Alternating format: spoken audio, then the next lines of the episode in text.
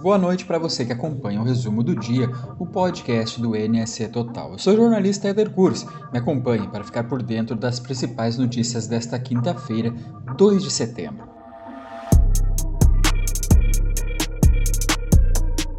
A Polícia Civil localizou nesta quinta-feira em Timbó, no Médio Vale do Itajaí, moldes para a fabricação de artefatos com referências nazistas, como bustos de Hitler e suásticas, e objetos para a fabricação de munições. A fábrica estava montada em dois containers, que pertencem a um homem investigado por vender objetos nazistas em um site na internet. E uma mulher foi agredida e teve o carro roubado em um assalto dentro de um supermercado na região central de Joinville. O crime aconteceu no fim da tarde de quarta-feira.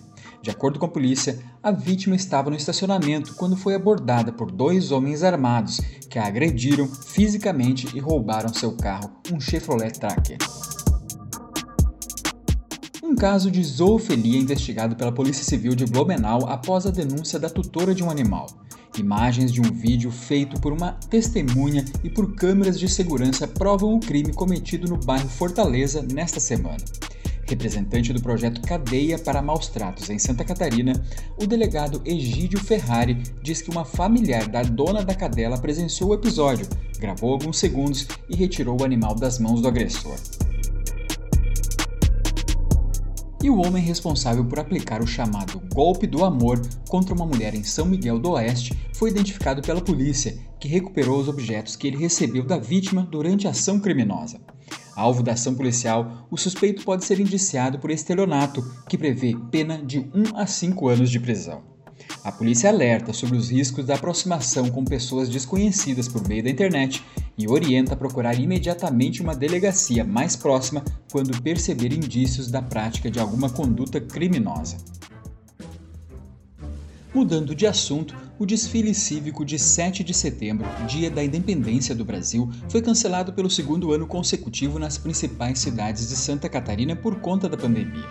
Florianópolis, Joinville e Blumenau anunciaram que não terão o tradicional evento. O governo do estado anunciou que não fará o evento já que Santa Catarina não atingiu 75% da população vacinada. Além disso, a variante Delta da Covid tem se mostrado uma ameaça potencial.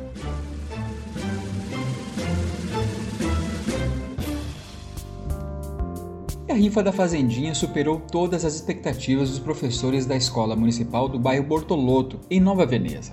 Já são mais de 15 mil bilhetes vendidos, inclusive para Portugal, Espanha, Inglaterra, Alemanha, Itália, Áustria e até para a Austrália.